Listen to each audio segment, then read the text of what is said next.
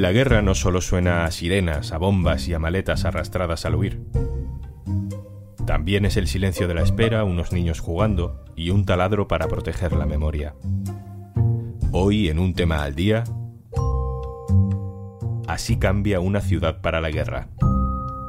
Un tema al día con Juan Luis Sánchez. El podcast de eldiario.es.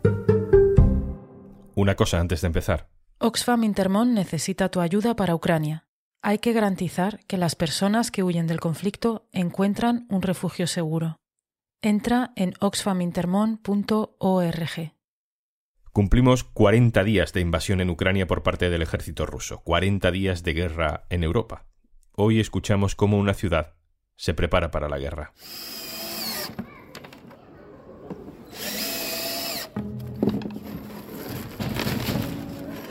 Y hay sonidos que no son los de siempre, como este que nos va a explicar mi compañera Mariángela Paone. Hola Mariángela. Hola Juanlu. Acabas de volver de Ucrania, has pasado dos semanas en Lviv, en Leópolis, una ciudad situada a solo 70 kilómetros de Polonia, en el extremo oeste del país. Y has sido testigo de cómo día a día esa ciudad ha ido cambiando, preparándose, transformándose para resistir a esta guerra. ¿Cómo era y cómo es Leópolis, Mariángela?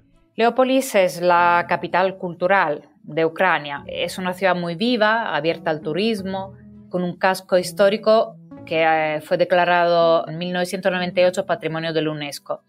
Pero en pocas semanas ha tenido que cambiar a marchas forzadas para pasar de capital cultural a la retaguardia de un país en guerra. Y como decías, ha sido un proceso que se ha desarrollado día tras día. Han ido apareciendo puestos de controles cada vez más aparatosos a la entrada de la ciudad, cada vez más fortificaciones, primero los edificios oficiales, luego en las instituciones culturales. Veías estos sacos de arena que se iban amontonando hasta cubrir del todo las ventanas de los bajos, convertidos muchas veces en refugios antiaéreos.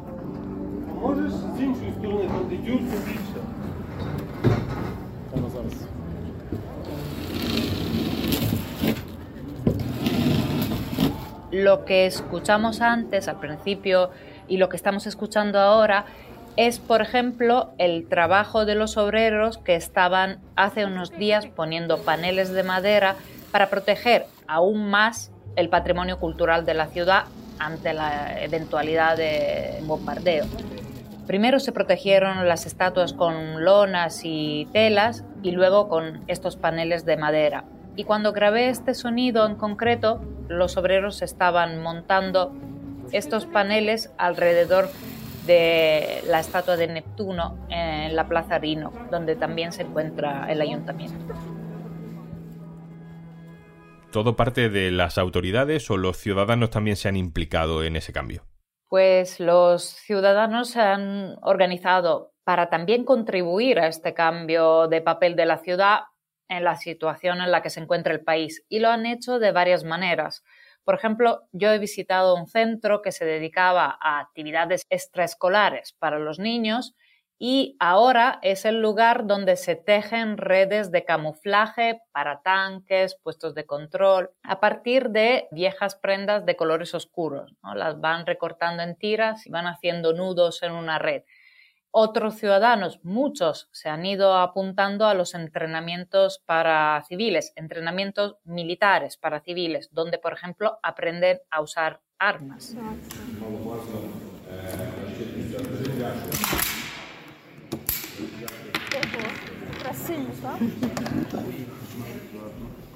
Como escuchamos aquí, este era el momento en el que un militar explicaba a un grupo de mujeres en el Centro Cultural de Solonka, un pueblo a las afueras de Leópolis, cómo cargar, por ejemplo, el carrete de un fusil, cómo apuntar y cómo disparar.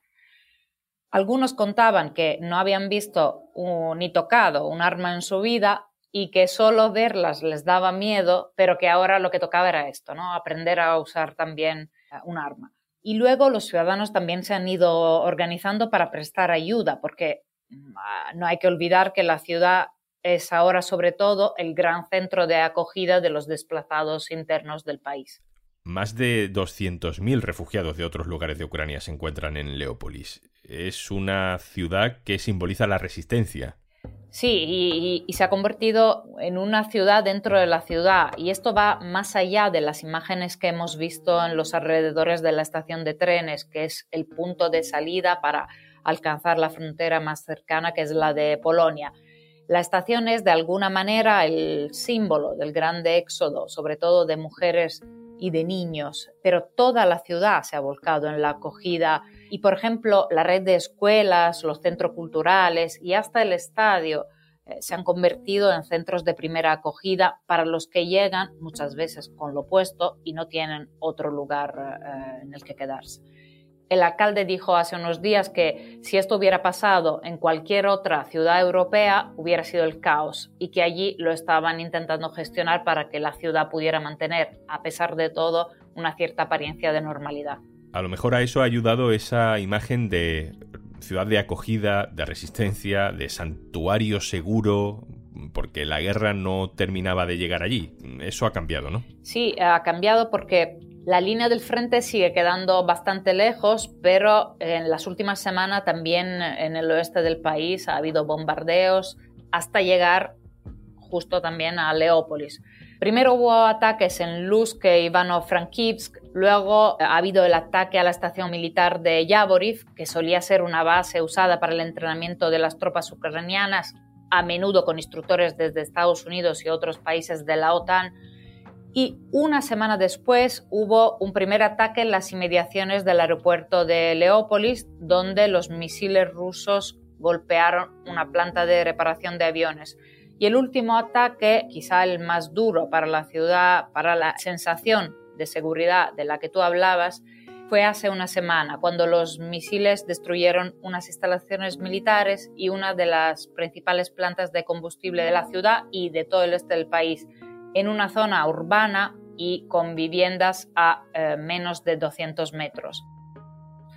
Y estos ataques ya dentro de la ciudad han empezado a cambiar la percepción de los ciudadanos que hasta aquel momento se habían sentido relativamente eh, más seguros, hasta el punto que en los últimos días, antes de que yo me fuera, muchos me comentaban que eh, ni bajaban a los refugios cuando sonaban las sirenas de alarma antiaérea.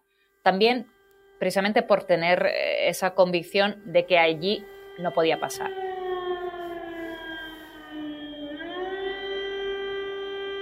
Es un sonido como este que has grabado tú misma, ¿no? Sí, eh, y es un sonido al que yo no he conseguido acostumbrarme en los días que pasé allí. Es un sonido que se te mete en el cuerpo de alguna manera. Tengo aún activada la aplicación en el móvil que te señala el comienzo y el final de la alerta y las sirenas en Lviv, según las notificaciones que me van saliendo durante el día, siguen sonando varias veces aún.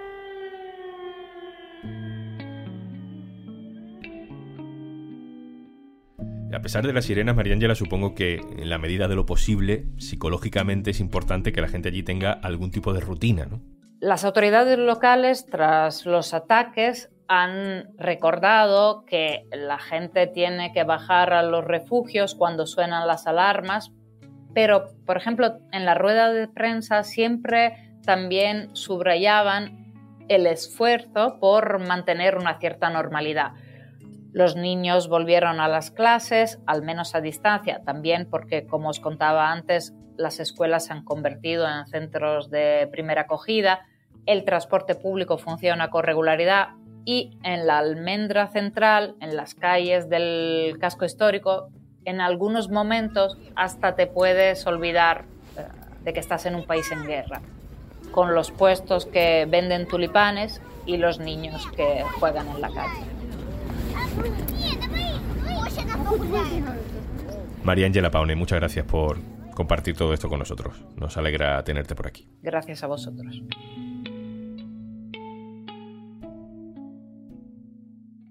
Y antes de marcharnos... Si te gusta profundizar en la información, en Podimo te ofrecemos podcasts como Las dos muertes de Javier Ardines, Gal, el Triángulo, En la jaula de oro o A hostias con la realidad, para ir más allá de titulares y datos sin alma. Consigue 60 días de prueba gratis en podimo.es barra al día y descubre estos y otros 3.000 podcasts y miles de audiolibros más. Esto es un tema al día, el podcast de eldiario.es. Puedes suscribirte también a nuestra newsletter. Vas a encontrar el enlace en la descripción de este episodio. Este podcast lo producen Carmen Ibáñez y Zascun Pérez. El montaje es de Pedro Godoy. Yo soy Juan Luis Sánchez. Mañana, otro tema.